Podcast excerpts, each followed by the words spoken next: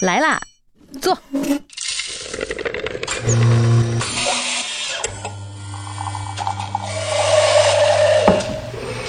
您的半拿铁，请慢用。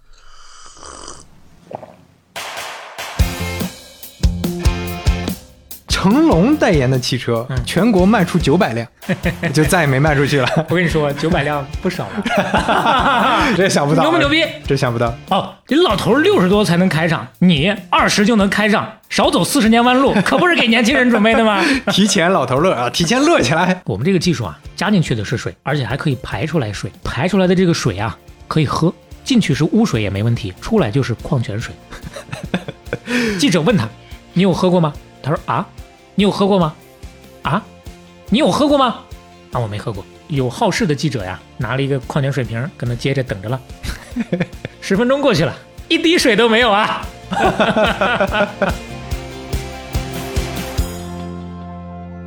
半打铁第十一期大碗开始，各位好，我是肖磊，我是刘飞。今天要讲什么？刘飞大抵有数吧？我有印象，但是我说不上来啊。基本上我们这几期啊，都让我们听友给安排的明明白白的啊。这几个大的骗局，基本上大家都提到了，是吧？在评论区。对，而且呢，确实是咱们上期也提过，有很多高质量的预测啊。本来自己想的是下面要讲这个了，哎，结果大家思路上确实跟得非常紧，大家就能想到哦，接下来你该讲讲这个，或者说推荐你们该讲讲这个，我们都想到一块儿去了。所以今天呢，我们。哎呀，虽然还叫金融骗局系列啊，但是今天两个跟新能源车有关的事情哦，有印象了，那我就知道了，是吧？啊，这背后到底算不算作是完全的金融骗局的系列啊？大家也自己判断。首先呢，要跟大家回这么一个场景，马上进入剧情了啊。我们回到四年之前，现在录音的时间是二零二二年的七月份哦，这么近的四年就是我们回到三年之前。啊，现在一九年啊，一九年的七月份，在北京鸟巢，当时呢有一场非常盛大的发布会。哎呀，你说到这个，你知道我想到的什么？就是那个时候还有发布会，还有鸟巢，对吧？大家还能参加这种线下活动。就是一二零年初之后就没有了呀，就再也没有了呀。所以说，我们真是希望疫情快点过去啊。是，那个时候的发布会呢，请来了两位非常重磅的明星。第一呢。是著名国际影星郭达斯坦森，哦，好莱坞巨星啊，对啊，人称好莱坞郭达嘛，杰森斯坦森嘛。另外一个是时任内地著名男艺人吴某凡，哦，那看来这规格是很高，那那个时候规格很高，嗯，对吧？当然，除了这两个明星之外呢，还有两个老板也在发布会上亮相，一个呢是美国赛麟汽车的创始人，叫做史蒂夫·赛林。另外一个呢是江苏赛林的 CEO，叫做王小林，林呐都是麒麟的麟。这个赛林我确实不太熟，他是一个就算巨头名牌吗？还是介绍一下啊？你不熟就说明他完全没有那么巨。对吧？是它其实是一个跑车品牌，最早诞生在一九八三年。那不熟就对了 啊，将来会熟，咱接触不到啊。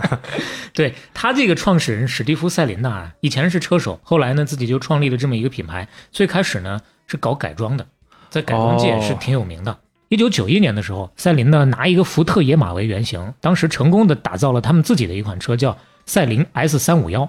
我估计不爱车的，你这个序列号 对你来说没有什么意义。反正就是这个品牌早期的一个代表作，但是还是从福特野马改过来的。直到两千年的时候，他们推出了第一款完全自主设计的超级跑车，叫做赛麟 S 七。这款车超屌的，百公里二点二秒，最大时速四百八。当时在世界超跑锦标赛里面，他击败了法拉利在内的一众的超跑的豪强，一战成名了。你给你看一个图片，你看一下。这款车，如我不知道你当年有没有玩过极品飞车，我玩的为数不多的游戏里面真的有极品飞车。这款车我一看，马上就有印象啊！大家也可以在 show notes 里面看一下啊，可能你看完之后也会有印象。当然，有的人的印象不是来自于游戏，来自于什么呢？他在据统计啊，接近四百部的电影当中都有出场，《变形金刚》《速度与激情》。啊，就是大家印象当中会出现这种跑车的电影，对，这基本上都会出现。就这么牛逼的车少不了它啊，但是市场毕竟比较窄、比较小，所以后来呢就有点玩不下去了，这个品牌就有点岌岌可危了。到二零一五年七月的时候，赛麟的账面资金只有两万一千美元，公司已经拖欠工资加房租有上百万美元了，你必须要找一个新出路，要不然就完蛋了。后来买了他的就是咱们刚刚介绍的那第二个老板，叫做江苏赛林的王小林，他把这个公司给买下来了。咱们要今天讲的这第一位主角，其实就是这位王小林先生。哦，这是一位那个男企业家啊，哎，听这名字像是个女的对啊，，麒麟的麟呐、啊，哎，对吧？也算是有缘分了。赛麟翻译成中文翻译过来也是麒麟的麟。这个王小林介绍一下啊，首先呢，他是美国三大律师事务所出身的资深的律师，在资本市场啊、融资啊、国际商业交易，甚至说中美的政界，号称都有深不可测的背景。而且很重要的一点，他还有美国全级别的赛车执照，被誉为最会开车的董事长和最会造车的赛车手。哦，就你从这个角度看，他可能还是有经验或者有认知对这个事儿啊。但是前面咱刚开始说了，出道的时候是一个法律界的人士。传说啊，这王老板的父亲是一个高级知识分子，曾经在牛津大学攻读过法律，精通法语、英语、德语，还曾经当过国民党飞虎队的翻译。建国之后呢，他的父亲被打成右派了，当时没少受罪。但是后来呢，成了湘潭大学的法律系的老师。他呢也是受他爸的影响，就也上了湘潭大学，学的也是法律。他的父亲临终之前就叮嘱他：你想在法律上有所成就，你得到英美法系的根源去留学。这是他父亲说的啊，不是我们说的啊。你可能感觉那边更有前途一点，他爹的意思。哎，你别说，他还真就考过去了，说是用五年的时间背过了三百五十万字的什么英语词典呀，怎么着？刚去的时候也不懂英文啊，也是，你本来就是国内大学毕业，一直在国内做律师。对，嗯，这个回头在 show notes 里面会放一个他的采访，有兴趣的朋友可以去看一下。这个采访相对还挺长的啊。嗯，去了之后呢，先后在俄亥俄大学和杜克大学拿到了国际发展研究硕士、国际比较法硕士、法学博士这样的一些学位。就还是闯出了这个名堂了。对啊，而且呢，用他的话说，因为我在学校里面学习比较优秀，所以说一毕业就直接到了比较好的律所，而且是接连在业界享有盛誉的好几家律所都工作过。比如说，在美国历史最悠久、最老牌的纽约的顶尖律所叫做凯威莱德，在这家律所工作期间呢，他成了百多年历史之上第一位的华裔合伙人，再加上亚洲事务主席。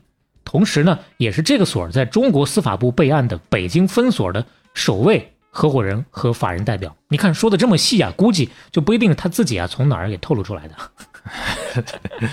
是 但该说不说啊，就这些确实是挺牛逼的。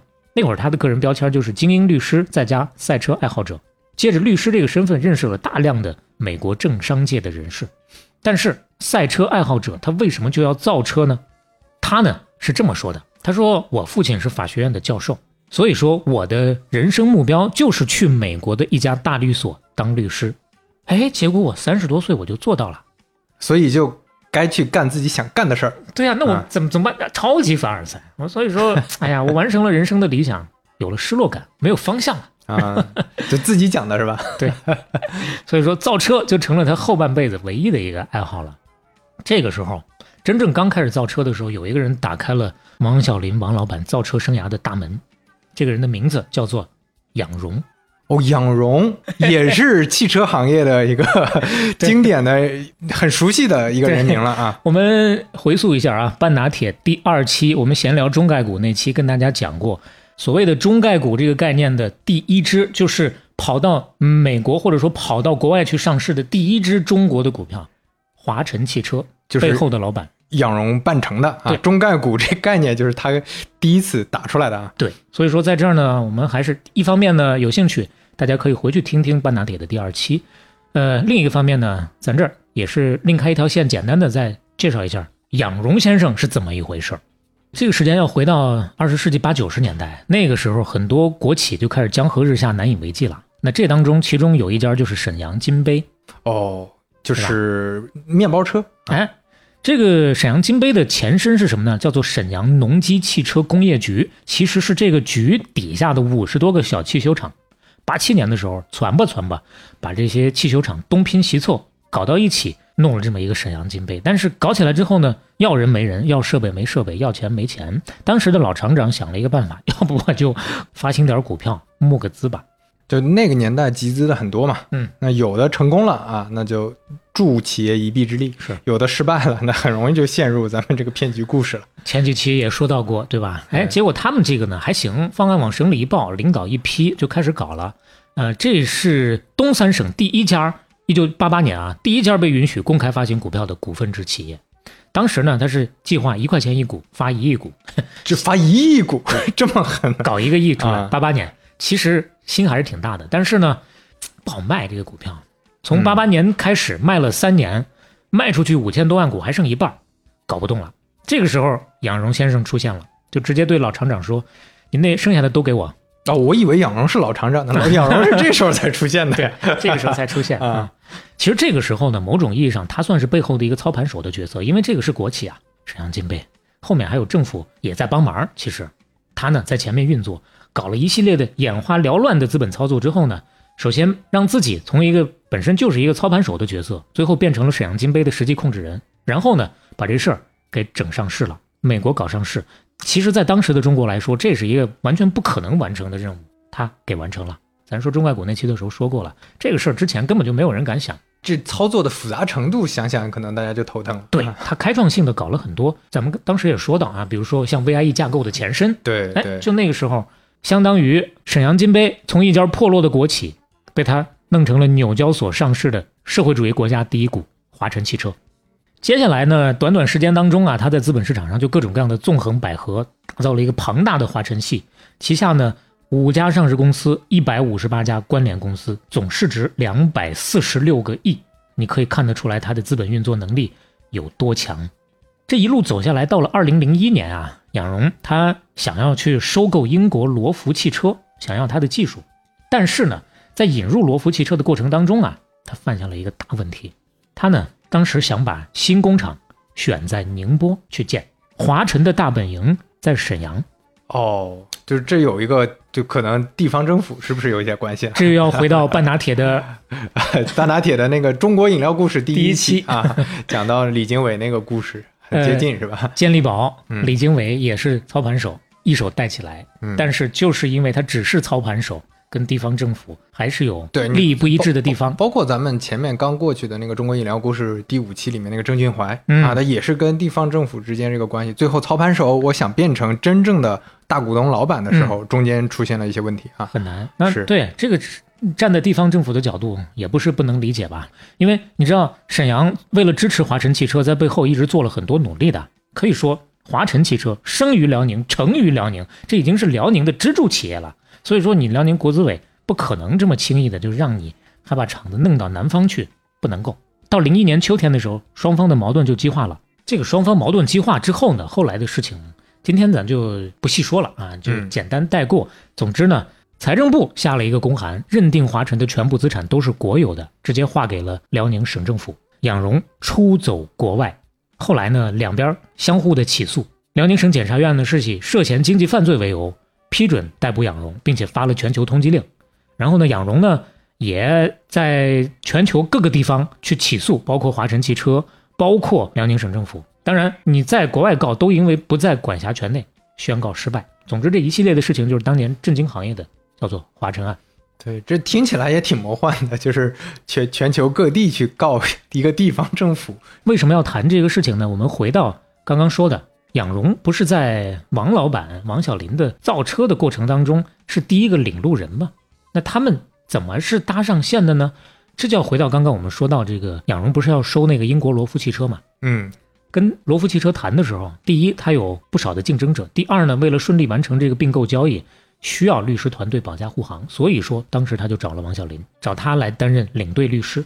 王小林当时那在整个的律师行业已经是大名鼎鼎了。而且听起来应该在那个年代有这种中美两方的这种关系和认知嗯和文化认知的也不多，应该啊。所以说他其实做这个事情还是很有优势的。于是乎呢，这两个人就不仅限于工作关系了。等到养荣远避美国开始打官司的时候，当时王小林是美国华盛顿华裔律师协会的会长，也是他的官司背后的一个重要的推手，而且发表了一些相对比较犀利的言论。王小林成了唯一一个愿意为养荣摇旗呐喊的人。所以你感受一下，这两个人的感情啊瞬间又再次升温了，肯定。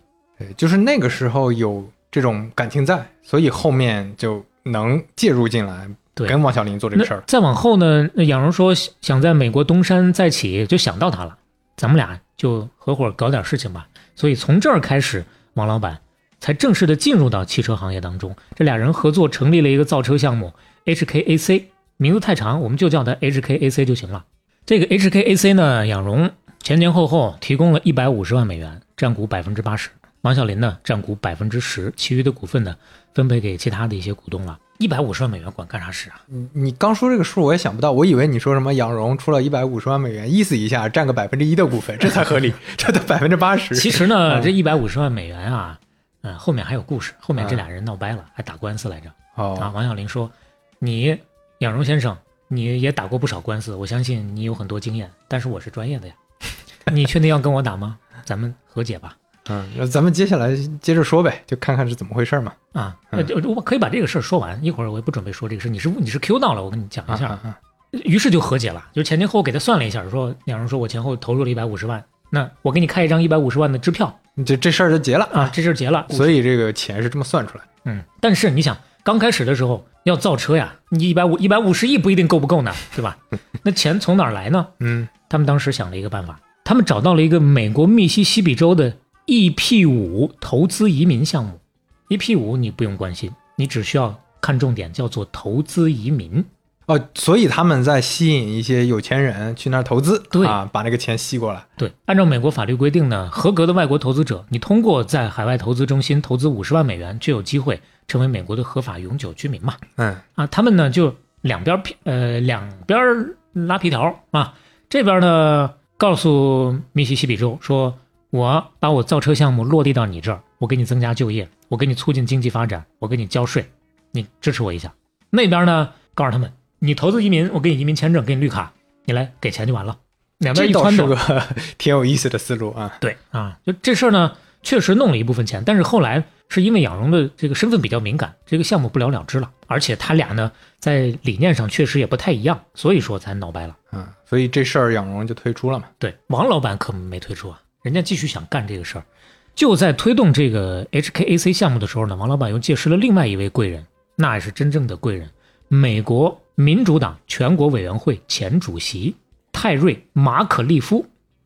啊，嗯，你说对美国政治确实没那么了解，嗯但是你听你说的这个 title 啊，这个位置，那肯定还是 这政圈的非常头号的人物了。这个事情啊简单介绍一下啊，嗯你其实，在当年的一些新闻当中一搜，哎呦，美国民主党主席就直接这么叫了，显得好像是民主党的头儿一样，特牛逼的一个哦，实际上不是。啊实际上呢，民主党原则上来说没有主席这个说法，人家叫全国委员会主席，而且他是前主席啊。不是说他不牛逼，但确实是没有那么牛逼。他嗯美国两党的全国委员会主席什么样的一个角色呢？主要就是组织性的工作。你比如说，组织每四年一届的啊全国代表大会，就像组织委员啊，其实像类似总统候选人或者这个党里的核心头号人物、二号人物，一般也不是这个主席。不是啊，一般来说，美国政党的实际领袖呢，按顺序来讲，总统是第一位的，然后呢是众议院的议长，然后是参议院的多数党领袖，然后是众议院的少数党领袖和参议院的少数党领袖，大概是这么一个排位。但是呢，就这位叫做马可利夫的，确实在政坛也是挺牛逼的，是美国前总统克林顿和奥巴马的重要的幕僚，后来呢还是希拉里·克林顿总统竞选时候的选委会的主席。啊、就是还是组织委员嘛，就很厉害的组织委员啊。所以说搭上这条线之后呢，就有了下面的这一幕。美国时间二零一二年的七月六号，美国前总统克林顿参加了其职业生涯当中第一个私人公司的产品推广活动——密西西比州一款电动车的下线仪式。在为解决密西西比州就业而达成协议的民主党、共和党两党前主席的共同簇拥下，克林顿发表了“如果我们不创立这个企业，那肯定是一个错误”的演讲，其中与中国分享未来被一再强调。这听起来这排场那就那就大了去了对，啊。这是当年的一篇报道，但是此时此刻回过头去看，一方面确实排场特别大，都是政要，而且还有这里面没提到的一些前高官。另一个方面呢，这每一句话后来再看都充满了讽刺，包括最后与中国分享未来被一再强调这句话。呃，这这 flag 插的特别深啊，这对旗竖的特别大。结果呢，全都塌房了。嗯，但是这个公司算是成立了，克林顿这帮人就是去给他们这个公司站台的。但这个公司成立没多久呢，人家马可利夫就又回去搞政治去了。刚不是说了吗？希拉里的竞选委员会主席，帮希拉里竞选去了。后来呢，又去当弗吉尼亚州的州长去了。哦，那人家还是在想在政坛上继续做嘛？对，就没有太多功夫整这边的造车这些个事儿。所以说，造车这一摊子呢，基本上就扔给王老板来负责了。那他们俩成立的这个公司叫做 JTA。JTA，哎，它就叫 GTA 是吧？跟那个跟你知道那个 GTA 可不是一回事儿啊。这确实，那估计我们我们听众里大部分人都听说过这个 GTA 啊，是一个游戏。哎，这游戏玩家大家都知道啊，是《侠盗猎车手》，也是电子游戏历史上嘛一个常青树。这个系列一共出了五代，每一代都是非常 高的销量啊。它是《侠盗猎车手》，当然这里面的车也是很很多经典的车啊。GTA 呢是缩写。在国内呢，翻译过来就直接叫做基泰汽车公司，Green Tech，基泰，基泰，积极的积，积？极的积，泰山的泰，积极的积，纯音译就是译的很高的这，这是音译啊，对呀，我还在想这怎么体现这个 Green，这就是你想不明白。啊，Green Tech，好吧，威蒙基泰汽车公司就 GTA，一会儿我们还是主要按 GTA 叫它吧，好吧，好，就这家公司慢慢的由他负责之后呢，他就故技重施搞钱，还是。通过马可利夫的背景，通过移民计划来搞钱。这次呢，他找了三十个中国人，直接就问他一个问题：你想不想要绿卡？嗯，就刚刚我们说的那一套嘛。然后呢，就开始给美国的地方政府画饼，我给你带投资来，我给你创造就业机会，就这么着一通忽悠，密西西比州州政府就上钩了，给他贷款，给他补贴。而且呢，这个王老板确实很能说啊，用王老板当时的说法，我们这个汽车销售网络横跨欧美，客户都是大公司跟政府。甚至美国国防部都是我们的客户，听下来真是多方，这叫什么纵横捭阖呀？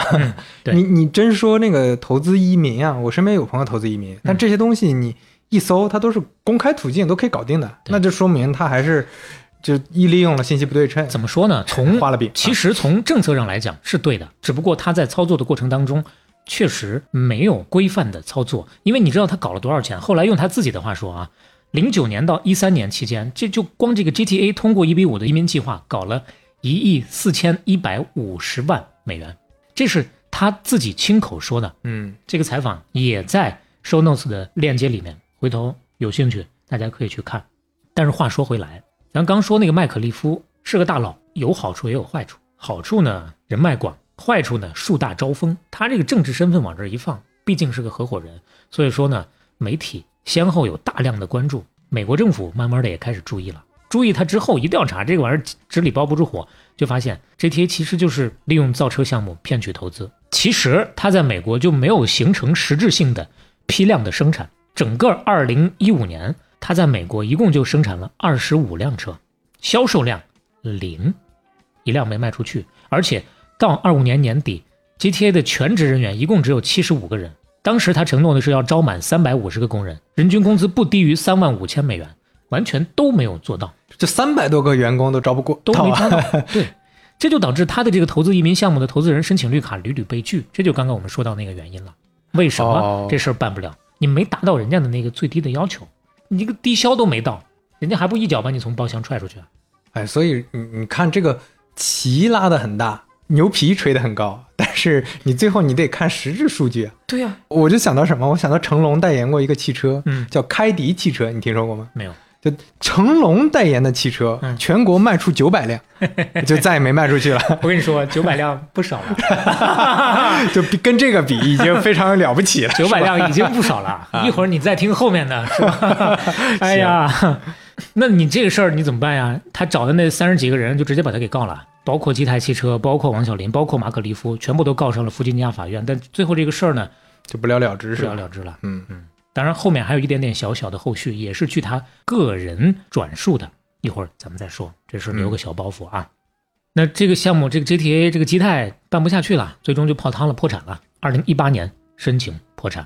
哎，所以这个时候这公司已经黄了。那一九年那个事儿，他又是怎么弄起来？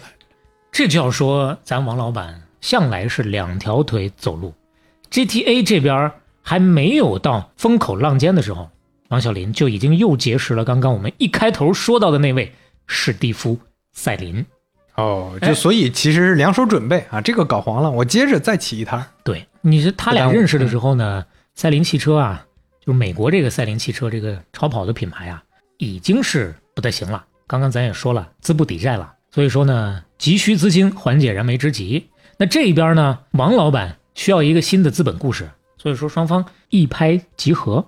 二零一四年二月，注意时间点啊，这还没到十五，这么早啊？这还没到一五年那边东窗事发呢啊。嗯一四年二月，GTA 就跟美国赛麟签了独家的协议，还是以 GTA 为主体签的协议。GTA 呢，在中国分销全部的赛麟汽车，哦，我先帮你当代理。对啊大家先先合作起来先给你卖车嗯啊。二零一五年，GTA 继续扩大跟美国赛麟的合作，又签了知识产权的授权的许可。这天拿出五十万美元，拿下了赛麟汽车为期十年的知识产权的授权，北美以外的市场都可以用赛麟的知识产权来制造、推广和销售。哦，但是卖不太动，就他卖的还是赛麟那些跑车，对吧？对，跑车不是那么好卖，是。所以说要不开个发布会，开个发布会给这个跑车镀镀金，这就要回到我们开头了。嗯，当时有各种各样的坊间传闻说这次发布会耗资一亿的、三亿的、五亿的啊这反正就下不来这个亿啊。啊，一个发布会花那么多钱。后来呢，王老板澄清说没花那么多钱啊，实际上呢不到一个亿，但是我们跟第三方有协议，不能告诉你多少钱。啊，反正就几千万吧，也有渠道说他自己说是六千多万的，六千多万少啊！哎，就这几千万啊，不到一个亿。他说我们都是一分钱掰成两半花呀，我们钱都是花到刀刃上的呀。就这么一个发布会啊，就听起来还是就会搞这一套嘛。就之前在美国搞的那一套，我估计也没少花钱嗯，啊，就会这一套，就不是老老实实把这个钱用在 用在这个真正的刀刃上。对，就是搞宣传嘛，对吧？你说弄这么大的阵仗来搞宣传、搞发布会，他发布的是啥呢？一共是四款车啊，两款跑车，还有两款新车。跑车呢，就是赛麟本身有的车，其中一辆就是 S 7的一个改装的系列。其实跑车不是它最核心的开这个发布会的目的，最核心的目的是那两款新车当中的其中一款，叫做赛麟麦麦。这个车型有啥不一样呢？哎，给你介绍一下啊，赛麟麦麦是当时江苏赛麟，就是他把这个赛麟引进中国之后，注册了一个江苏赛麟啊。哎，当时唯一一款可以量产的产品是这个赛琳麦麦。其次呢，它也是为了有噱头啊，我这是一款联名了世界顶级超跑品牌的纯电车型，新能源车。嗯，哦，所以其实，在那个时候，他就开始主推他的新能源车了。对我联名世界顶级超跑啊！而且他宣称什么呢？这款车型是史蒂夫·赛麟亲自调教的，采用了赛车级的底盘，拥有超跑级的操控，是不是想想挺有吸引力的？而且主要的针对的是年轻的群体。你这么一个描述，是不是就相当于年轻人会对它更有兴趣？而且从它的车的四种配色，挺俏皮的四种配色的描述当中，你也能感受到挺年轻的。怎么说呢？分别这配色叫做有点黄、不太绿、真的蓝和特别白。哎，这个这真有点意思啊，而且这个理念很超前啊！你你就说现在我新能源车的新势力那三家，嗯，对吧？再加上特斯拉对，微小李加上特斯拉这些，其实大家的理念就也类似嘛，就嗯年轻，对对吧？那个创新，对对，然后就是那个跟跑车一样的性能，哎，所以这个车是不是听下来很屌？这么屌的车，你知道它卖听起来？靠谱啊，全系仅售十五万八千八到十六万八千八，听起来也是非常便宜了，对，特别屌。嗯但是，啊，这个但是果然但是，随随驰弹道啊，这个但是，对，有前面的所有的这些个包装之后，你想象的是一辆什么样的车？我跟你说，我跟你打保票，跟你想的完全不一样。它是一辆纯电车，但是它是一辆纯电微型车，微到微型车呀哎微到什么程度呢？人称老头乐，所以他就做了一辆老头乐是吧？对，哎呀，可乐死我了呀！这老头乐，我觉得给大家解释一下，就是那种特别小啊，特别甚至只能坐一个人的那种 小破车当然人？家是两座的啊，这点跟超跑是一样的，都是两座。这点确实跟超跑是一样的。哎，这想不到，牛不牛逼？这想不到。哦，你老头六十多才能开上，你二十就能开上，少走四十年弯路，可不是给年轻人准备的吗？提前老头乐啊，提前乐起来，提前四十年乐啊！哎呀，我天哪，我就不光我笑，你笑，他妈大家看完之后都他妈的喷了呀！这是什么那？你这刚才说的那个颜色的描述，那听起来也是给老头看的呀。这老头好理解，感觉嗯厉害啊，想不到。就跟现在这个神车红光 mini EV 差不多的规格的车型啊，它发布的那个时候一九年，嗯，那个时候最火的微型纯电车，比如说奇瑞小蚂蚁、宝骏一两百，差不多一样的车型，那你应该便宜很多呀。五万都不到。是啊，是啊，我印象中都很便宜，现在也是差不多这个价嘛。嗯哦，十六万买个老头乐，它是何德何能？它到底是什么神车呀？哎，它是是比刚才咱们说的那些好看吗？就往回搬一搬啊，它到底是不是好看？在我看来的话，还行，长得还可以。来 瞅一眼。呃，那还是保留意见吧。就是，那你其实我觉得这个配色我还挺喜欢的，呃配色还行，但是醇厚的。但是你你就说到这个价嘛，你到这个价，那就是 Mini Cooper，我觉得呃成配得上这价那呀。这这对他凭什么呢？那可能我觉得他可能是对标 Smart 吧。那，是啊是有那意思，嗯，当然了，人家王老板后来说了，我们这不是老头乐啊，我们这不是低速电动车，我们这设计时速就是八十英里，一百二十八公里的，那是老头乐能比得了的吗？哦，这确实还是升级版老头乐，老头乐 Plus，嗯，就这辆车，咱也不光开玩笑，咱得回过头去正儿八经的说一说啊，还得回到克林顿那个时候。哦，克林顿那时候不是站台吗？不是说下线的一款密西西比州的车吗？哎，就是 GTA 最早说要做的那个车嘛，啊哎，其实就这玩意儿，啊，就是这个车，这玩意儿，这玩意儿还能再往前倒，倒到什么呢？二零一零年的时候，GTA 拿两千万美元并购了一家叫做 EU Auto，中文名字叫做东莞麦卡电动车科技有限公司。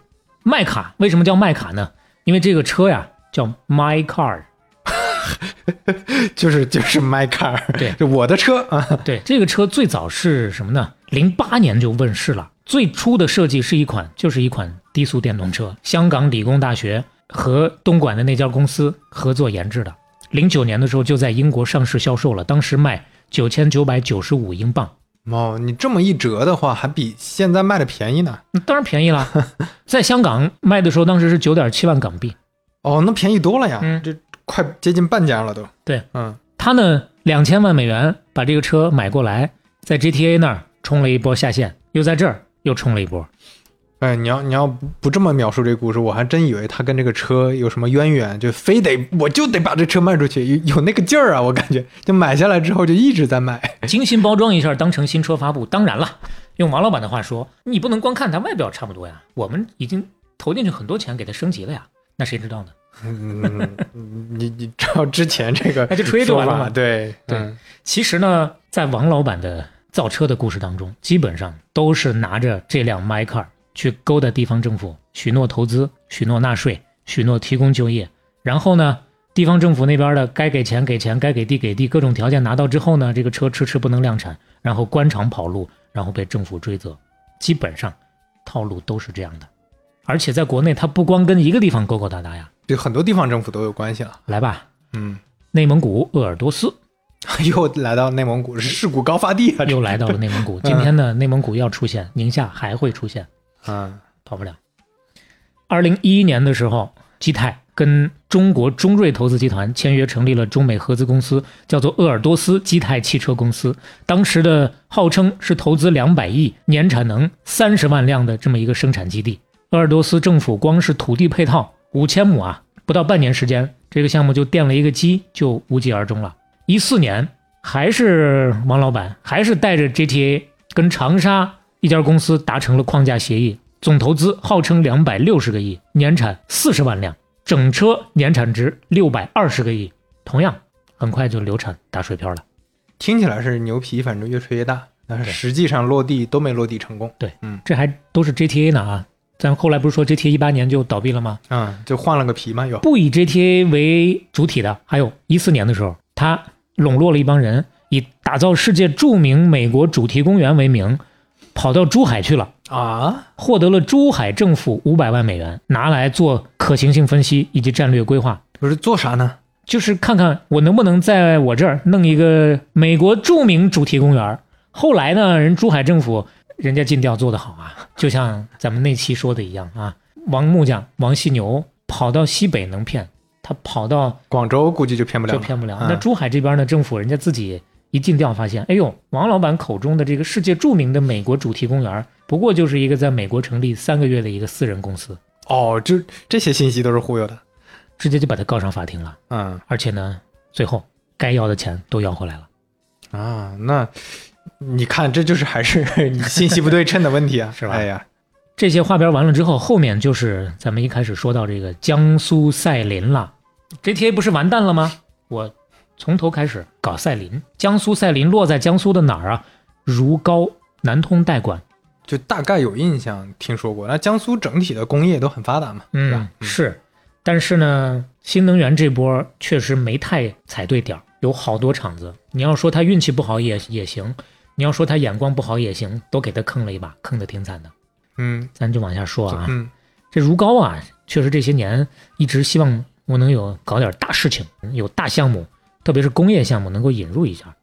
所以说呢，这两边啊就看对眼了。包括后来啊，如皋市的当地领导在接受采访的时候就说了，我们如皋作为乡镇出身的国家级的开发区，第一我们缺少自然禀赋，第二呢，城市很多能级也跟不上，我们只有培植一个新产业，才能有更大的发展空间啊。所以说，他就要搞新能源产业。当时国家新能源政策一六年左右啊，确实是也是方兴未艾啊，扶起了一整片的上下游的产业。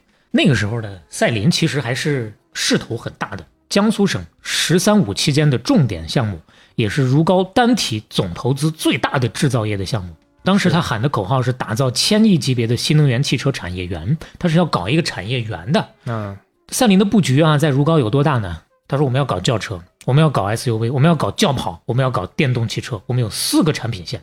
老头乐这事儿提都没提啊，都是超跑。哦，就讲故事还是讲的超跑？哎，所所以这个时候这个公司已经把前面咱们说的国外那个公司已经收了，是吧？对，这啊就已经是江苏赛麟了，已经收了。所以你更容易去讲嘛这些事儿，对吧？我对对对对是用人家国外公司那些技术嘛。没错，按照他们当时对外宣称的啊，我们这个项目全部建成之后，年产值在如皋这边超过四十万辆高性能整车的产能，每年产值两千个亿。嗯实实际上呢，咱刚不是说发那个老头乐吗？哦，年产四十万辆是吧？产了多少呢？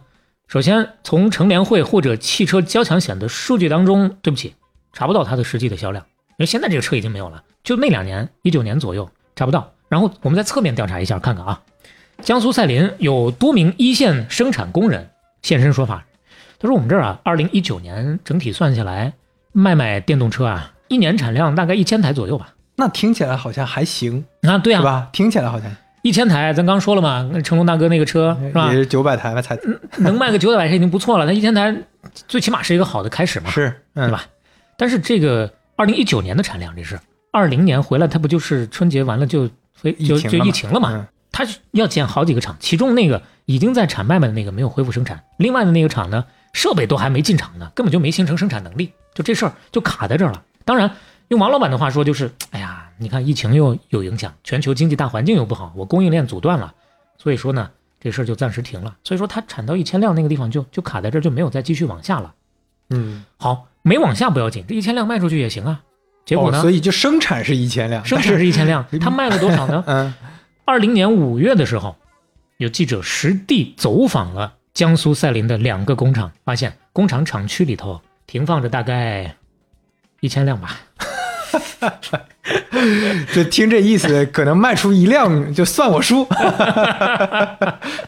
他卖了多少呢？还是能从侧面调查一下。啊，你说一千辆都卖不动，它是干啥的呢？是首先确实价格贵，对吧？嗯价格太贵了，这是一个方面。另一个方面呢，哎呀，它就正儿八经的一个发售的渠道都不太有。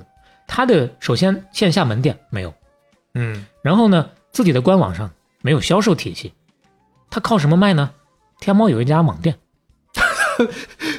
这就在天猫的这个网店上卖啊。二零一九年的双十一购物节，他们的天猫网店正式开卖，十二月二十三号关店。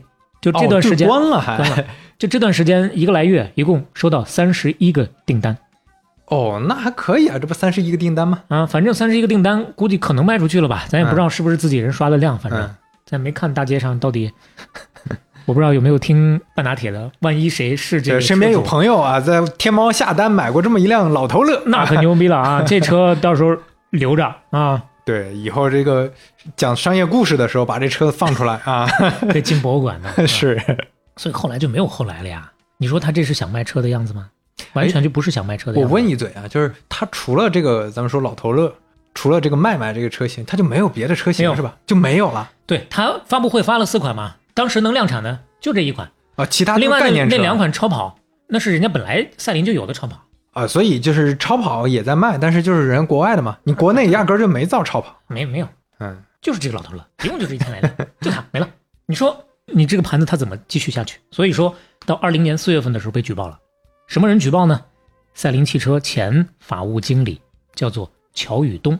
为什么我们可以说他的名呢？人家是实名举报，就是一个法律人，这这个商业故事，最后还是被一个法律人 对，给结束，呃，给哎，那不是说结束吧？这是一个非常重要的节点。他举报他什么呢？说赛麟汽车董事长王小林以虚假技术出资，涉嫌贪污吞并巨资国有资产，导致数十亿的国资流失。按照人家举报的这个说法，我大体给你描述一下啊。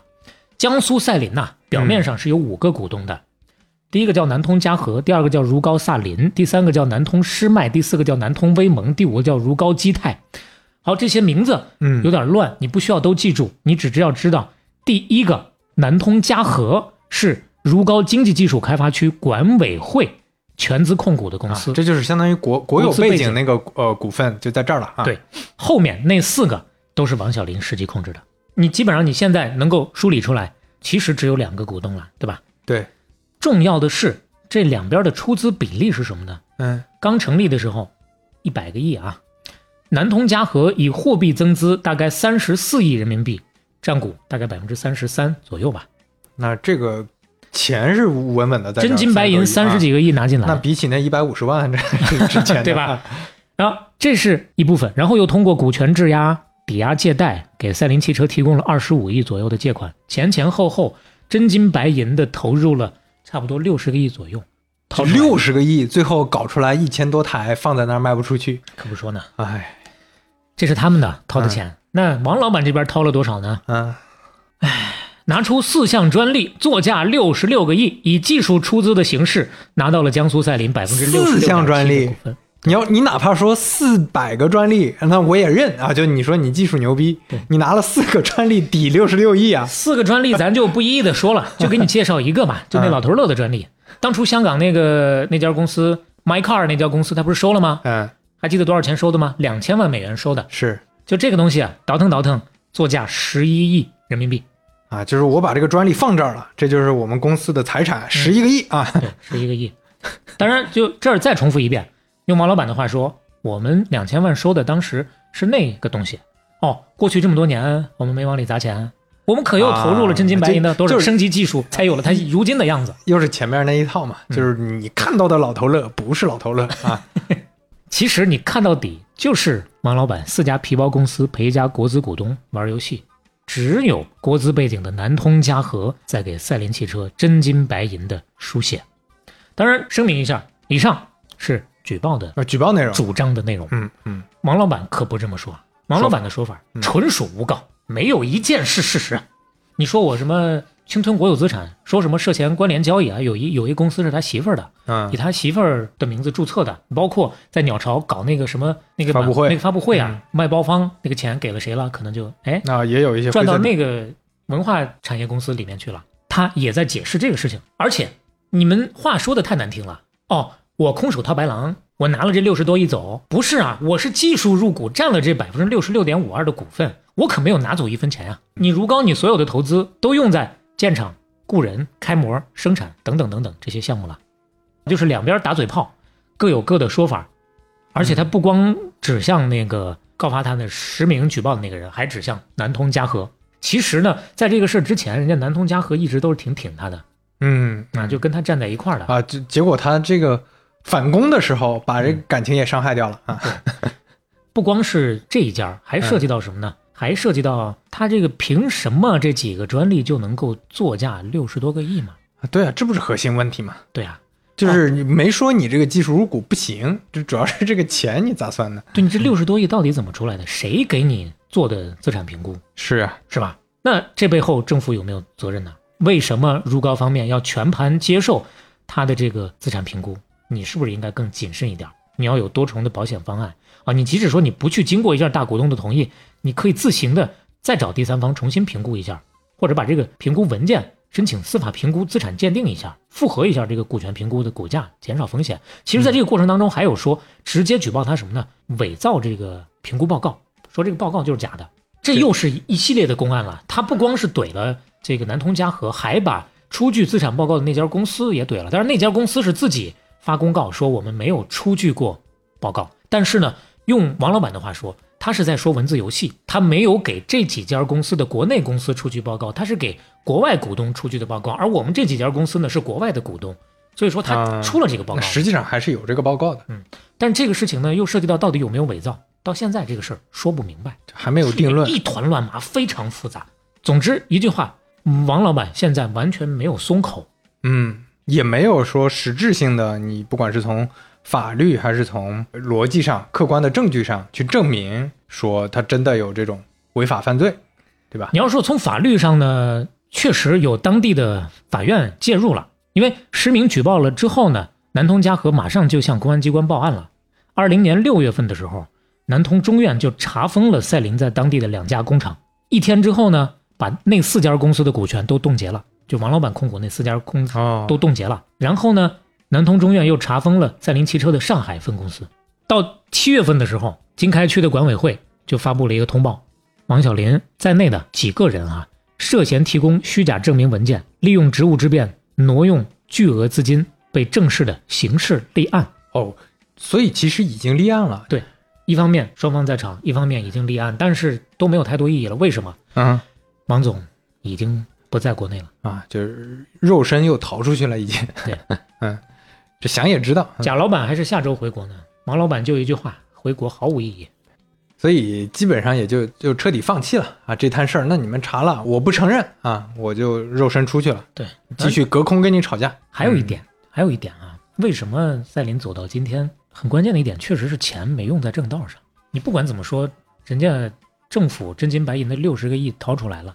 但是呢，这个账花的这个钱花的非常的不清晰。有赛琳的前高管就透露了，人事、财务、审计这些关键岗位都是王老板找来的心腹，所以谁都过问不了。财务就是他王小林一手抓的，也当时不乏有高管就因为一看他这个账目太混乱，担心以后被牵连，就走了啊，辞职不干了。而且人家有有良心的，临走之前专门提醒如皋政府，你得小心呐，连方案都给到政府了。提醒人家，你找一个专业的、负责的、可靠的人来负责赛琳这个项目，你们得上点心呐。那就 那得说那个时候已经，那个时候是啊，一九年十月份的时候，还没到疫情那会儿呢。那所以说到后面，地方政府肯定心眼就变多了呀。我不能你说啥就是啥。嗯，那但问题就是，他为什么没早行动啊？包括那个后来那个举报的那个人，乔宇东也说了，你当地你本来可以在一九年十月份你接到举报信之后，你悄悄的行动一下，你至少。你别让他带着一家老小先跑到美国去，现在人也没了，你你钱也拿不回来，你怎么办？是现在怎么办？现在啊，感谢我们的一位热心听友，嗯，我不知道合不合适在节目当中说他的名字，呃，可能还涉及到一些隐私的问题，所以你知道是你，我们在感谢你，就先不说你的名了，我担心他可能希望能够匿一下名，为什么呢？嗯，他呢，其实也是在我们前几期的节目里面留言，说，哎，估计你们接下来是不是要讲他了？我给你们拍点照片吧，所以他真的拍到了啊，就是赛琳 真的去拍了工厂的照片是吧？对，拍了工厂的照片，其实基本上也能看出来，这都已经是蒿草一片了嘛。是，而且后面说到的就是当地的这位朋友给到的当地的传言了，这就没有任何说可信的信源了。咱们就当当地老百姓在聊什么，我们了解一下。现在是卖地填窟窿，另外呢，还有人在传，一些领导已经进去了。但是呢，传的人进去的领导叫啥名儿他也不知道，所以说大家也不过就是在传。流传最广的、最离谱的是什么呢？嗯，这事儿为什么闹大了？是因为那一年啊，大大到南通考察，说在本地的电视上看到了赛琳的报道，然后关心了一下，盛怒之下，啊啊，事发抓了好多人。你看报道能有什么盛怒呢？当时那个事儿已经发了呀。啊，其实看到了这各种负面。对，其实我对了一下时间线，我觉得这事儿呢可能不一定准，因为大大去的时候已经是二零年的十一月份了。啊，那已经比较晚了。对，嗯，那当然可能那会儿啊没抓人，嗯，当然这咱们就是当个坊间对坊坊聊天嘛坊间这些故事呢，就反正可信度就一半儿，但是确实也有它的原因，啊对就为啥大家这么传？咱们这位听 友反馈的呀，说相隔好几十里的地方，虽然不知道王小林是谁，但是传言都是一样的，差不多就是一个微服私访的故事的一个翻版。哦，这这已经传成这样了。对，没有细节，但是越是没有细节，越能够传得开。但有意思的就是，这说明赛琳在当地是一个大事儿啊。估计当地很多老百姓的亲亲朋好友都有肉身体验过这个 这个历史的这种感觉啊。对我问他，那当地有没有搞民间集资啊？他说，其实民间已经被当地的开发商先集过一波了，啊，也跑不了类似的一些故事，我们就不展开了。嗯，那这个窟窿窑田，说实话，如高不光这一个窟窿，咱刚刚有说，不是要做产业园对啊，你所以这产业园还引进了，就引了好多狼。二零一六年，联合国开发计划署把全国第一个也是唯一一个轻经济示范城市项目落户如皋，江苏如皋氢能小镇。哦，那我就你就有点感觉了。氢的对，这这儿说的氢就是那个元素元素化学元素氢，啊碳氮氧氟氖、嗯，硫氯亚钾钙那个氢。那 H2O 对吧？氢二氧那个氢，哎呀，这个小镇呢，总投资七十八点五个亿，落户了一批企业，赛麟是其中一个，还有百应能源，还有陆地方舟，还有青年汽车。你刚刚也猜到了，对吧？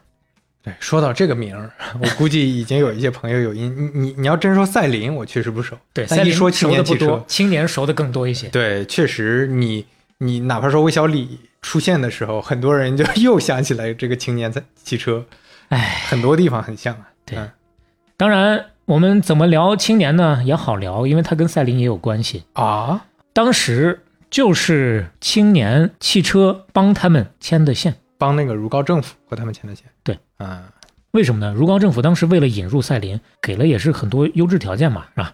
那个政策优待、园区、产业基础都有，还有很重要一点，解决汽车生产资质的问题。这个生产资质就是青年汽车的资质。青年汽车当时是把它的一个杭州分公司的生产地址直接变更到了那个产业园里面，变更到的那个地址就是赛林所在地。哦，其实赛林的厂和青年的厂就是紧挨着的就。一墙之隔嘛，我为什么知道呢？还是刚刚我们这位听友，他不是拍照片嘛？就顺便就顺手拍了一下咱们第二个故事的主角。青年拍了，赛林拍了，嗯其他几个厂也拍了，而且这个过程当中要特别感谢一下，据他反馈啊，青年那边就一个保安，赛琳那边保安好几个还挺横，不让拍，啊，这是险些闹出司法事故，才把这些珍贵的照片带出来。不容易，不容易啊！特别感谢这位听友。谢谢谢谢，我们在 show notes 里面会一并呈现一下啊，让大家看看。对，这我我感觉这也是咱们半拿铁以前都是用公开信息，哎，我们现在有了一手信息了，哎，大家可以体会一下。有独家信源了啊！对独家信源了啊！是。那说到这儿呢，我们就过渡到青年汽车，下面要讲讲青年汽车的故事了。哦，青年汽车虽然咱说很多人知道，但是也有一些人不知道，对吧？那从头开始说。先大体一提，它之所以出名呢，就是因为前几年搞了一个水氢对，汽车的项目啊，就是新能源烧水，哎，你这个车不用加油，你加水就能跑。就能跑了。对嗯，先把话往这儿一放，你大体知道是这么个事儿。然后咱介绍一下青年汽车的老板，他的名字叫做庞青年。哎，一九五八年，庞青年出生在浙江台州天台县的农村。哦这也是个现在看应该是一个老大爷了啊，一个大叔，那五八年嘛，是跟咱父辈父辈的，年纪对，差不多。嗯，跟我们骗局系列前面讲到的一些所谓的能人啊，很像，都是不安分的那种。虽然生在农村，但是不会一辈子务农，早早的就展露了商业天赋。据他本人所说，我六岁就开始放牛，十四岁的时候，生产队买牛卖牛的生意就都带上我了。啊，也是嗯跟奶牛相关的，是啊，估计是能杀价呀，或者是怎么着啊，嗯对吧？哎，这也是个人精啊。然后十六岁的时候，他进了林场，一开始呢就是割割杂草，半年之后就升任厂长。这听起来这开头跟我讲的那些故事的开头很像啊！哎呀，你这一条路走到了我讲的这个饮料故事是吧？哎一条路走到了金融骗局。但这条路呢，有半条路还是顺着你的一个思路走的。嗯其实啊，对他升任厂长之后，慢慢接触到了拖拉机，凭借开拖拉机学到的技术，一一九七九年，他在天台搬了一个生产胶带的小工厂，也赚到了人生当中的第一桶金。那个时候他才十九岁啊，就开始自己办工厂赚钱了，年少有为啊。嗯。到一九八六年的时候，响应国家的扶贫号召，在山区啊浙江磐安县投资二十六万，创办了一个橡胶厂，开始着手生产手推车啊、自行车啊、摩托车的这些个轮胎。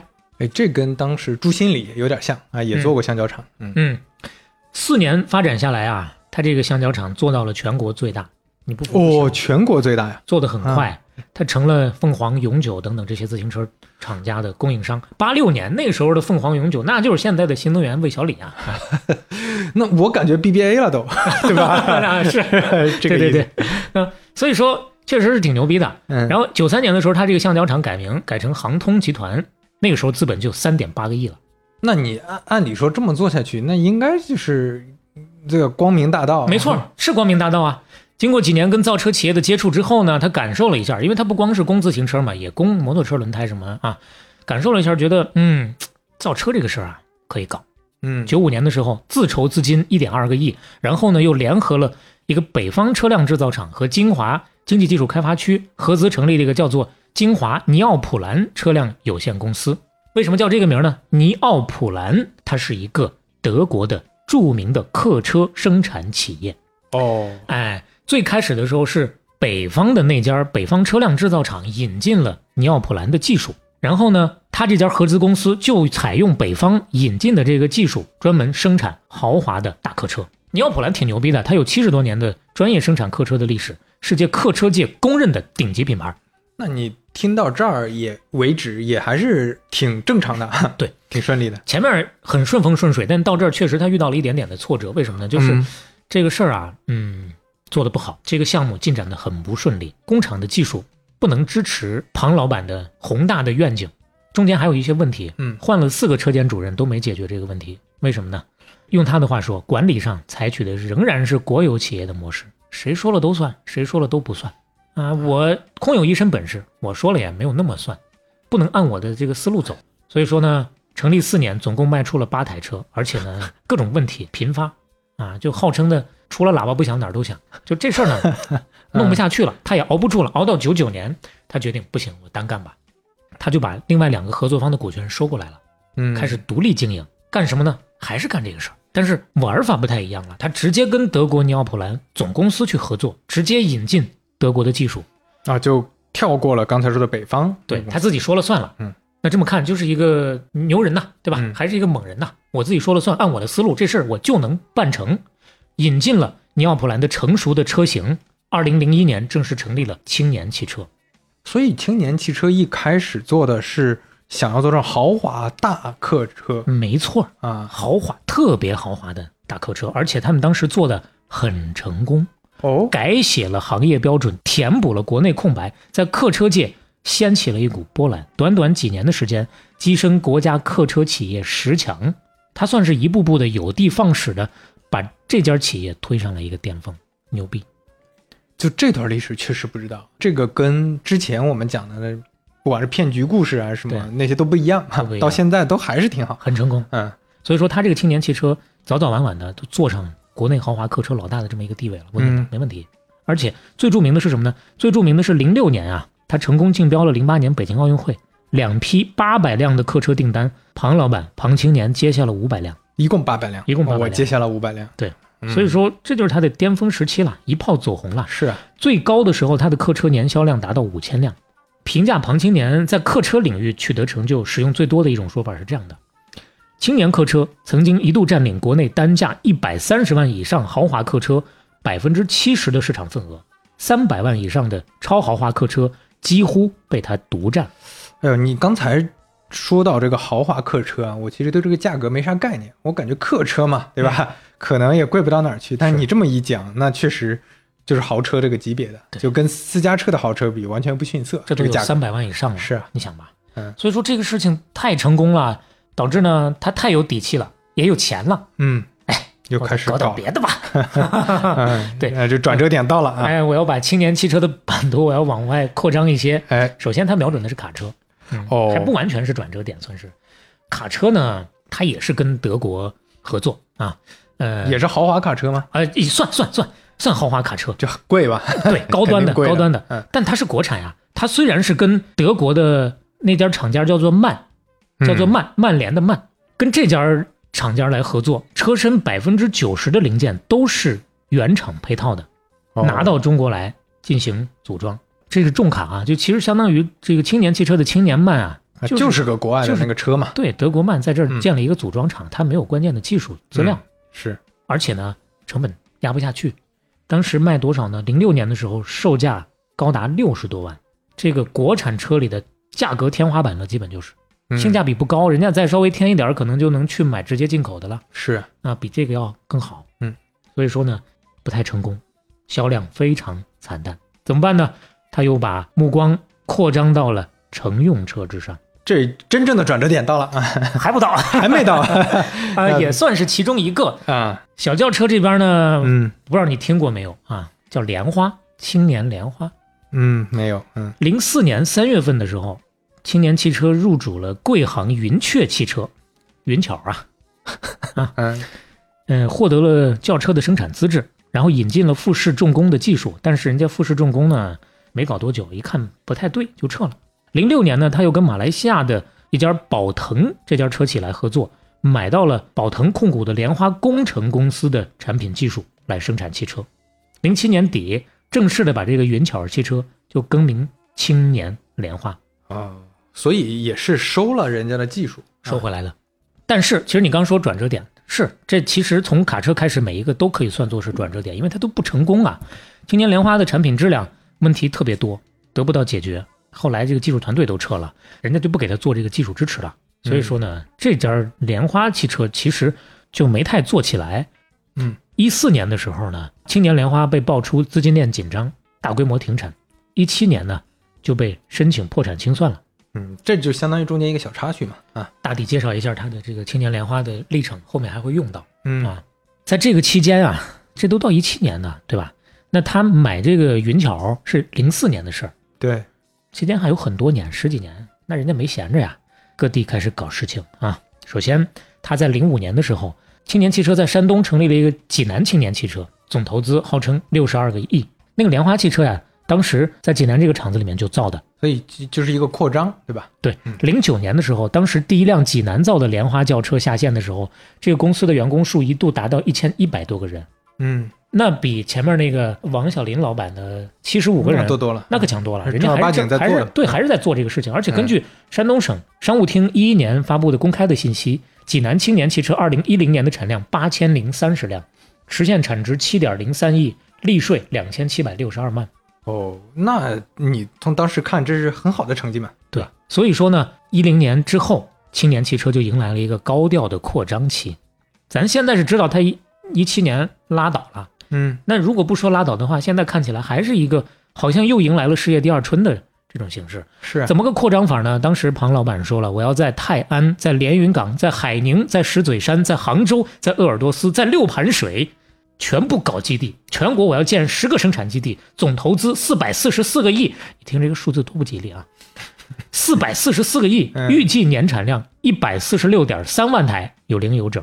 而且刚刚我们说到的所有的这些城市，不是随便说的，每一个他都去了，都搞了，都已经联系上了啊。是按时间顺序来的。嗯，开搞啊，这里面我们就不一一的说了啊，比如说泰安的、啊，你比如说这个连云港的，嗯，泰安的差不多跟济南同时弄的，但是济南那个弄起来了，泰安基本就没弄起来。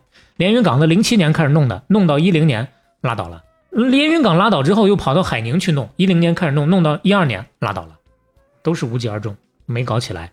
后面呢，我们着重说说石嘴山，为什么呢？首先它是宁夏的，嗯，然后呢，我们前几期确实也有朋友留言，应该是上一期的金融骗局，目前应该还是排第一的那个留言的朋友吧？嗯，也是高质量的留言预测，说你们是不是也可以说说青年汽车在宁夏的事儿啊？对，我们当时就打算要说这个事儿嘛。那跑到宁夏去跟石嘴山接洽，这是一零年六月份的事儿。嗯，那咱不是说一零年那边青年的在济南也下线了嘛，开始正儿八经扩张嘛。这个时候还是蒸蒸日上的时候，而且大家也都看到，他包括零八年的那个，还有那一摊呢，客车那边呢，嗯，做的也是特别好的，是对吧？所以说跟各地政府谈，人家都挺高兴的，都跟他聊。六月接洽，九月签约，在宁夏石嘴山，十一月完成公司注册，总投资两百六十七个亿，年产二十一万辆重型卡车，十万辆莲花轿车，五十一万台大型汽车发动机，就这么一个项目。后面还又追加了什么变速箱啊，什么各种各样的汽车玻璃在内的各种零部件的项目。嗯当然，追加是追加，没做啊，没做这个事儿是怎么结束的呢？咱先看看给咱留言的这位朋友是怎么讲的。这位朋友呢，大漂亮啊，我给他取个名叫大漂亮。嗯，大漂亮怎么说呢？他说我们当时这边被骗的相当惨，而且规模相当大呀。当初青年汽车在我们这儿广撒网招人，光通勤车就弄了好多辆，结果招人过去不用干活，员工过去就是在宿舍打扑克。当初大家觉得，哎呦，这企业太大了，刚进入宁夏，怎么干事都没头绪？所以说呢，就可能得缓一缓啊。对对，后来才知道，人家在乎的也不是什么发展自己的企业，那个时候就有点走偏了。怎么说呢？来，咱看他当时怎么干的啊？当时包括宁夏、包括内蒙古这些地方，西部地区都流行一些策略，什么策略呢？用不可持续的资源换取可持续发展的产业。什么叫做不可持续的资源呀？他们那边有矿，哦，石嘴山是一个矿业城市，于是乎呢，他们的合同里面是这么说的：为了抢占西部大开发的先机，推进石嘴山产业升级和转型，配给浙江青年汽车多家具有采矿权的煤矿和五处路头煤矿生态治理工程，给了他一片矿区。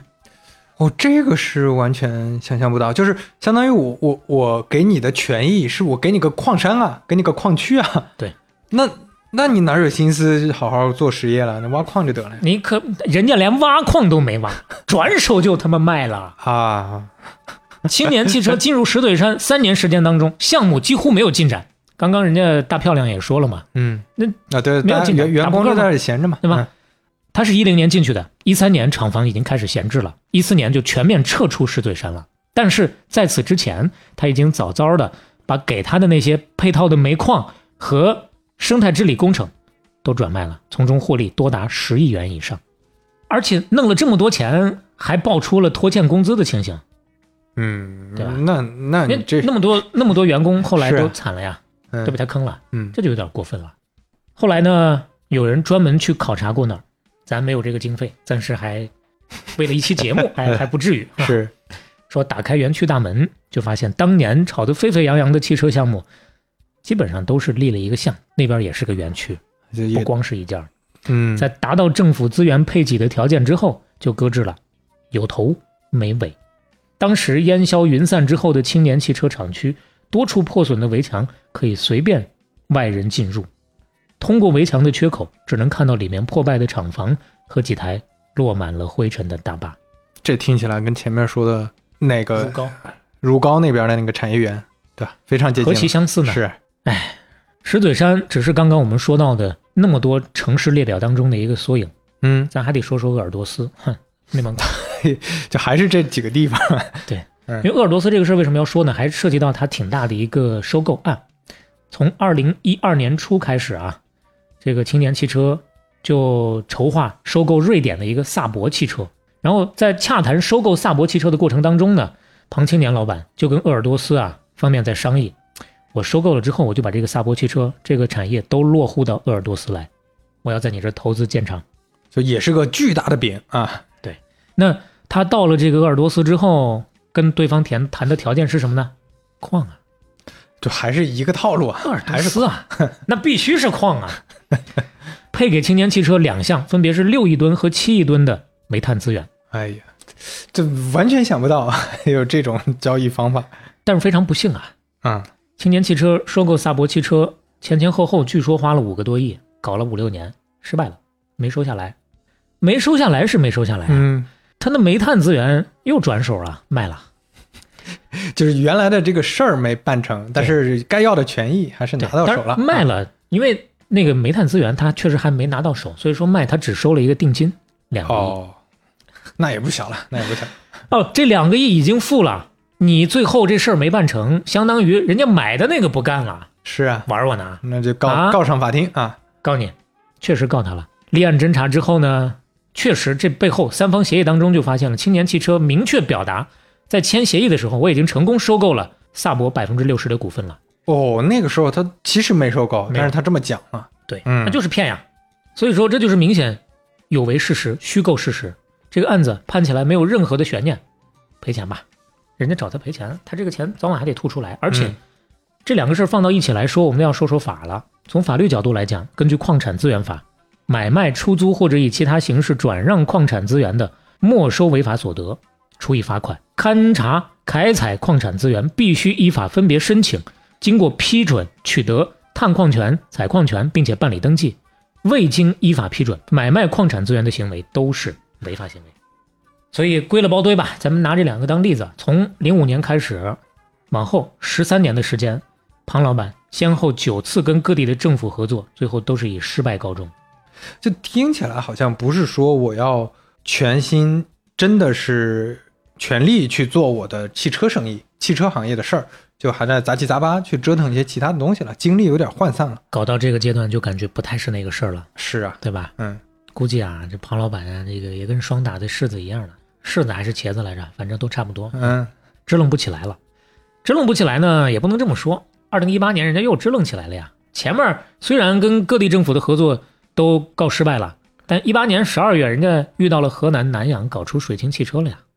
哦，那还是在河南搞的，还不是在杭州搞的。杭州有杭州的事儿，一会儿我也跟你说一下。那这河南是怎么回事儿啊？哎呀，就大家之所以对水清汽车这个事儿相对来说可能熟悉的人会多一点儿，就是因为在二零一九年五月二十三号的时候，河南的南阳日报有一篇文章，头版“水清发动机下线，市委书记点赞哦，这背后又有啊那个政府官员来支持站台。”，重点就在市委书记点赞这个事是啊上了。嗯，仅仅是水清发动机下线，是大家把它当成伪科学来看；仅仅是市委书记点赞，是大家把它看成某个项目的合作来看。但这两个合到一起，这就有化学效应了。就是迅速传播到全国了啊。对，那真的是全国无人不知，无人不晓。那报道当时说法，河南南阳氢能源汽车项目取得最新成果，车辆只需要加水即可行驶。而河南南阳市委书记在体验之后表示非常好，并用英文称赞 “very good”。哎呀，这你这短短几句啊，这里边就散发出了浓浓的这个民科的味道啊。所以这个报道，说实话，后来当地政府那必须硬着头皮出来解释。嗯，哎呀，他也是有误啊，这个报道用词不准确，各种各样的问题啊。而而且我我是没想到的是，刚开始他就用这么直白的话说，我加水就能跑，他还没有这么委婉的给自己什么模棱两可讲一讲，没有啊。当时呢，也有很多的后续的报道，就揶揄他嘛。你说这个完全违背基本科学的文章，居然能上到这个地方报纸的头条，嗯，那引起大家的关注。那说实在的，这也不是说完全违背基本科学，是是这个描述是有点违背基本科学，但这个事儿呢本身没有那么违背基本科学。哎呀，怎么讲呢？初中的时候，我的化学老师也曾经私下跟我说过，他说你把假条放进水里就可以产生氢气。啊，但是呢，你不要轻易告诉别人，将来啊，你能众筹好几十个亿。开个小玩笑啊，啊、就其实就是从这个这个故事延伸出来的这么一个段子嘛。我们都学过化学，是对吧？咱先不说化学的事儿，咱你不刚刚不是说他怎么吹吗？嗯嗯，这个事儿出来之后，全国各地的记者啊，就跑到那个厂区去采访。庞青年老板自己站出来，独当一面，舌战群雄。那也不是舌战群雄，来，请你们来啊，给你们演示一下，看看我们这个新技术怎么样。啊？怎么演示？实地采访，嗯我就选几句他当时说的话吧。嗯嗯我们这个水清汽车嗯加一百公斤水嗯，能跑一千公里。有人说呀，哦，一千公里，一百公斤水一千公里啊。嗯有人说呀，这个青年汽车开二十五年没问题。他自己接受采访，他说有人说开二十五年没问题。哎哦 我看下来我就觉得这两个老板啊，对比下来，那边王小林老板嗯时刻是非常的稳当，心里头明镜似的。你不管他是真是假，是骗还是有苦衷，反正在表达上不含糊你。不怪人家是大律师啊，嗯，讲话的时候特别稳。庞老板呢，反正我是没啥信心，就你一听他这个采访，就感觉我觉得到他处都是馅儿，他自己搞 搞没搞清楚这个事儿嗯嗯，两说。来来讲讲他还说啥了？他还说，我们这个技术啊，加进去的是水，而且还可以排出来水。它反应完了之后还排出来水，排出来的这个水啊可以喝，进去是污水也没问题，出来就是矿泉水。记者问他：“你有喝过吗？”他说：“啊，你有喝过吗？啊，你有喝过吗？啊，我没喝过。”完全还原啊！问了三遍你有喝过吗？他他啊了两声，最后我没喝过。你说这记者也挺坏的，就是就把这个原话给放出来，我就想到这是这是现场视频啊！是啊，现场视频哦，现场视频呢？对，哎呀。那这更，就你看到是什么心情？我就就那一个场景，嗯，你能够看到各家媒体的记者就在那一天，就在那一个场景，通过各种的视角拍出来的各种各样的视频。哎，我我觉得要是有公关部，那个公关部的那 负责人当场吐血疯了，这是。我估计应该可能没有，他们就就没有这个意识，我感觉。哎呀，当然。庞老板也说了，我们这不是伪科学啊，我们这正儿八经的科学。为了验证一下，以及汽车到底是不是我靠水解制氢就能创造动力，嗯，来，工作人员现场发动汽车，我告诉你，它就能现场排水，我给你排一个。啊，随后呢，这个技术人员就把循环水的水管拔出来了，嗯，啊，等着排水。人家有有好事的记者呀，拿了一个空矿泉水瓶，搁那接着等着了。十分钟过去了，一滴水都没有啊。呃，就他连作假都没有做呀？不是，他怎么解释呢？嗯，怎么解释？技术人员说了，嗯，可能是拔管造成了这个管路的问题啊。哎，我们平常这个水都是循环的，你想，我们本身就是加水跑的，那它生产出来这个水，我们正常就是管子呀，就还是给它循环回去，让它继续加到里面去跑了。你硬要让我拔出来，你看你这不一拔出来拔坏了吗？对不对？这个庞老板在旁边也添油加醋也说了啊，他这个修修就好啊。你等今天下午，下午我一定让他搞出水来。就这也太奇怪了，就你搞不出来就搞不出来，你还说下午能搞出来？下午一定出水。下午真搞了吗？不知道了就 没有谁在这待一天啊，就就一走一过就能完事了。记者也走了，下午的搞水，下午就不是那一批了。就哎呀，我我觉得你要有记者精神啊，我就在这等，我就在这等，我买了面包，买了牛奶，我就在那坐着看着。哎呀，你这，但我现在大概能明白为啥那个时候大家对青年汽车很关注，因为我本来以为庞青年是个什么样的人。孙雨辰老师啊，这么一个形象嘛，当然肯定不是所有人都知道孙雨辰这三个字代表什么。那大家搜一下，简单一说嘛，巴菲特午餐你知道吧？哎，当年啊，作为这个拍下巴菲特午餐的其中一个非常重要的中国人，拍下之后还放了巴菲特老爷子的鸽子，第一波。哎呀，这个大家可以了解一下，但但是就他是一个很传奇的形象，一个币圈的，所以我本来以为潘青年可能他一出场就是带着各种奇怪的奇怪的一些传传说和故事的形，但是。他是做实业很成功的一个，在那个阶段，所以他提出来这么一个伪科学，一个那么民科的事情，所以那估计引起震震惊嘛。对，咱这个时候咱要正儿八经的说讲讲讲这个科科普时间了。对啊，为什么其实是科学的一个事儿，生生的就被他给演绎成了伪科学？哦，那那得听听了。嗯，首先从正经技术的角度来讲，你不能宣传它只加水就能跑，对吧？驱动汽车的不是水，是通过水和金属化合反应获得氢气。氢气是那个燃料？是，但本质不是把水变成氢，是制取氢的化学反应需要水的参与。虽然时至今日，我相信你我包括声音对面很多朋友，化学都已经还给老师了，我们可能确实想不太起来了。平常工作当中如果接触不到，用不到，嗯啊。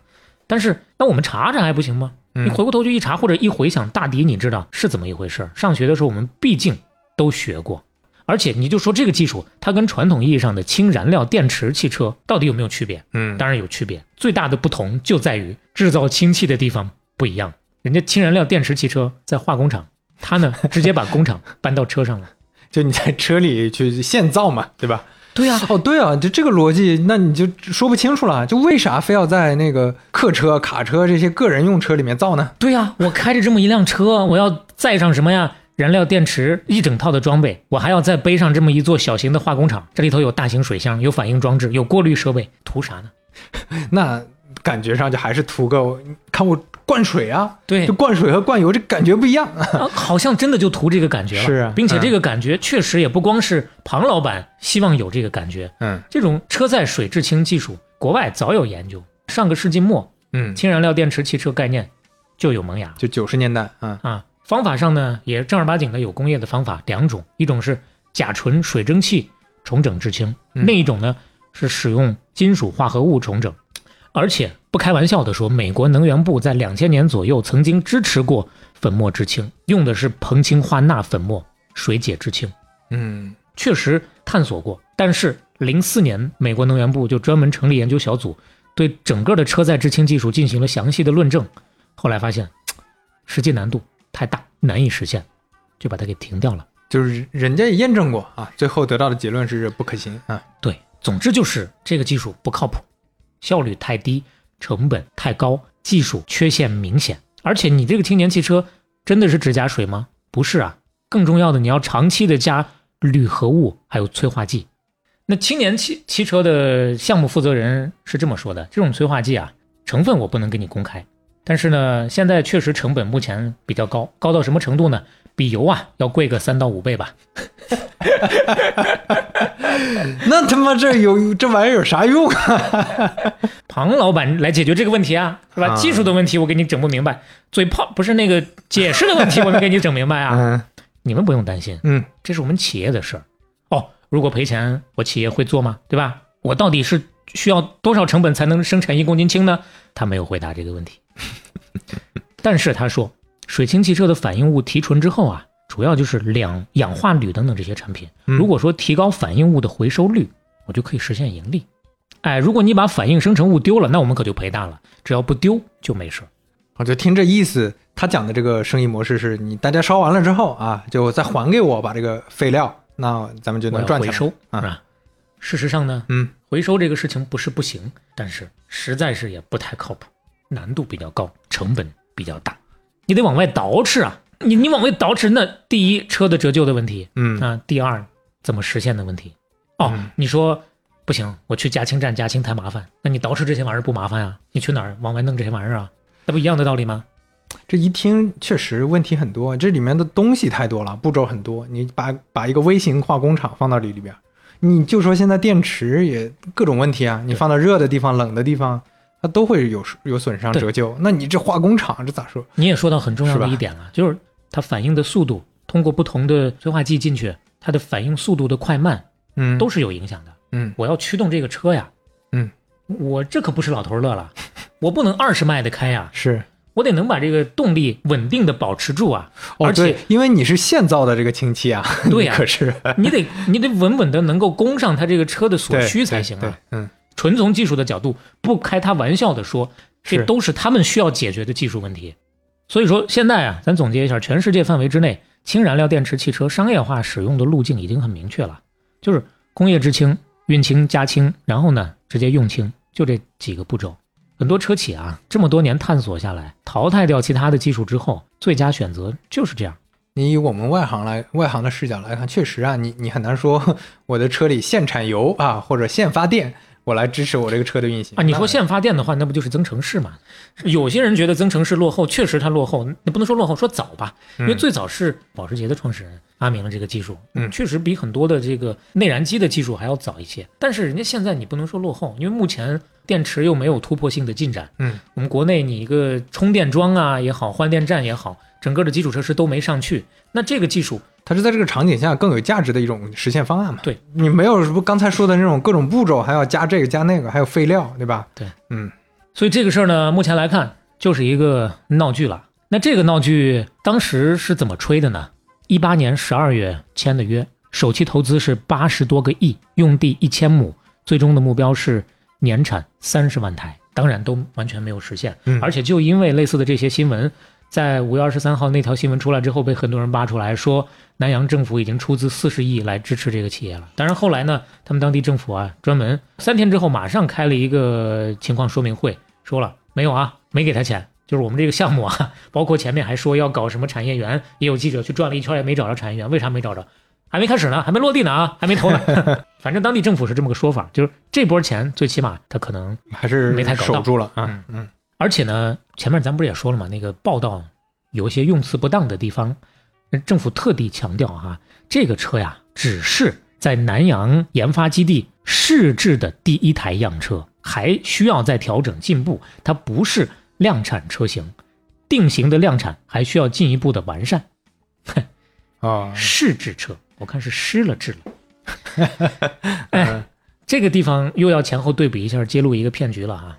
哦，还有骗局，他是零八年签的约，零九年五月份搞出来的这所谓的失不是试制的这第一 台实车，质对吧？？哦，也就是说从签约开始，怎么说得搞了大半年吧。嗯但是我们看一下浙江本地媒体的一篇报道，二零一七年八月二十一号，在青年汽车集团下线了水氢燃料汽车。据庞青年说，这也是全球第一辆商用水氢燃料汽车，并且已经取得公告车型目录，得到了业内人士的认可。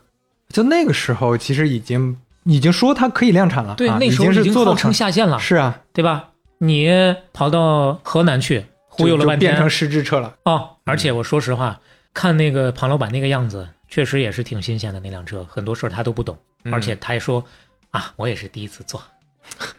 就过了这么久了，第一次做，那你就说吧，这两个新闻哪个是假的吧？嗯至少一个，至多两个。嗯 嗯，而且他不是说都已经获得什么公告车型目录了吗？也没有，一九年五月二十七号，就是后来这个河南这个事儿出了之后啊，人家嗯工业和信息化部就站出来说话了。就没有。截至啊目前啊，没有啊，没有收到他关于这个车型的产品准入申请，没有获得产品公告。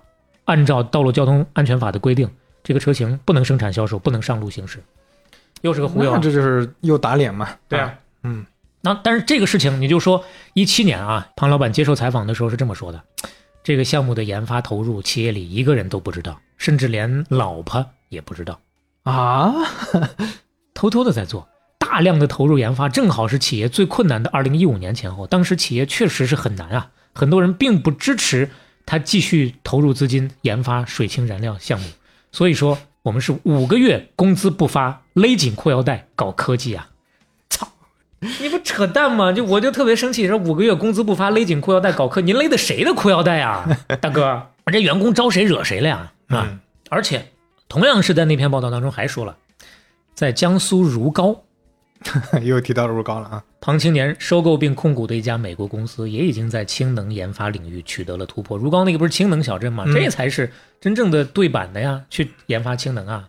而且我看完最唏嘘的是啊，尽管如皋那边也具备了生产下线的能力，但是庞青年更愿意把首辆的头衔留在浙江。他说：“我最后还是决定要把首辆水氢燃料汽车的发布会放在浙江。”我谢谢你，幸好没有。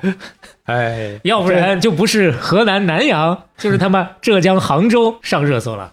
哎，所以你要这么讲的话，我我真感觉这个庞老板自己是不是真信这个事儿啊？特别信这个事儿。我也觉得，我有那么几个时刻都觉得他是被忽悠了。嗯，如果不懂技术的话，觉得这事儿能成；那懂点技术就会发现这个机这个东西那所以这没有意义，没有太大意义。对，这就是背后是不是有推波助澜的，咱也不知道啊。基本上，嗯，这个事儿就是算是他的滑铁卢敲响了他的丧钟的一个事情了。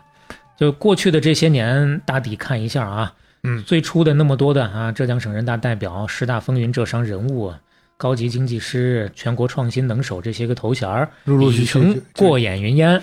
嗯啊，慢慢的破产清算、项目停滞，包括涉及新能源骗补，也收到过工信部给他发的罚单，包括企业失信，包括各种官司缠身，包括员工欠薪等等等等各种问题，后面还有一屁股的事儿要等着庞老板去料理呢。所以听起来就还是这个水清啊汽车这个事儿，把它拖下水了嘛。就如果说没有这事儿，是不是他之前那些业务还是能至少不莲花？汽车已经破产了，嗯但其他的咱就说豪华客车这个事情还是可以继续啊。嗯这也是他最初也是做的最好的这个事儿了。所以回过头来再说，我们最后简单做一个小小的宏观的观察吧。嗯新能源这个事儿，过去的这些年，这么一批的 PPT 造车的玩家，到了排队倒下的时候了。而且且不说那些寂寂无名的，咱就说赛麟好像还没有那么多人知道，咱就说说最近的这些可能被大家关注比较多的、比较出名的拜腾啊、云度啊、绿驰啊、起点啊。嗯拜腾相对来说，我觉得可能是最出名的了，烧了八十四亿，造不出量产车。云度是怎么回事呢？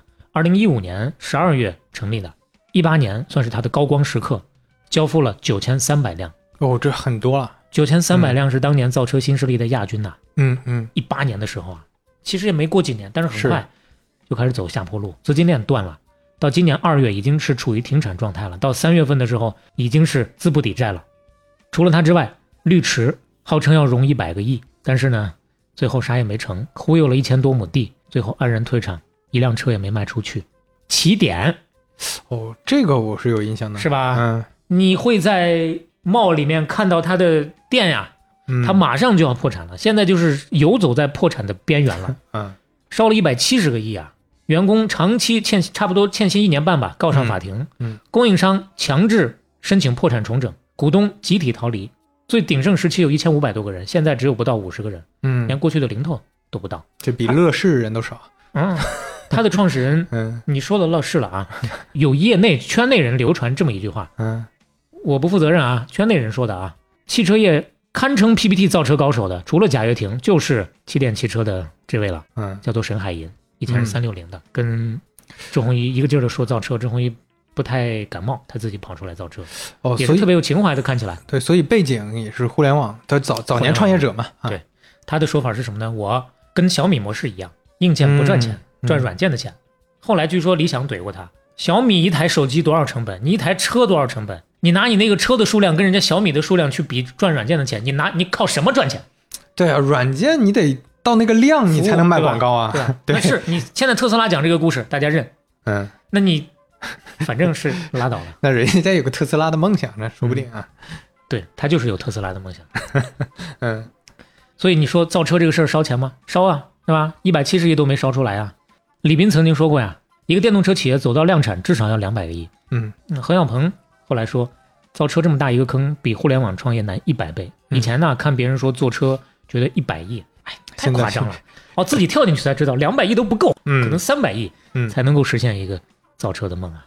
嗯，造车这个就汽车的供应链，我之前了解那个各种品牌的时候，嗯就知道汽车的供应链是全球第一复杂，第二复杂的是手机啊。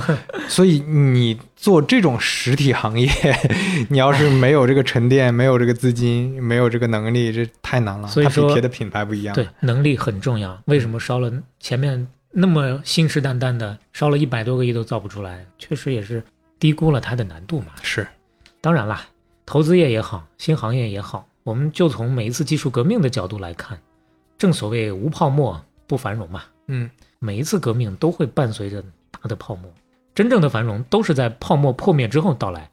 哎，对历历史上每你像现在移动互联网的繁荣，也跟之前互联网泡沫是紧紧密关联的嗯啊。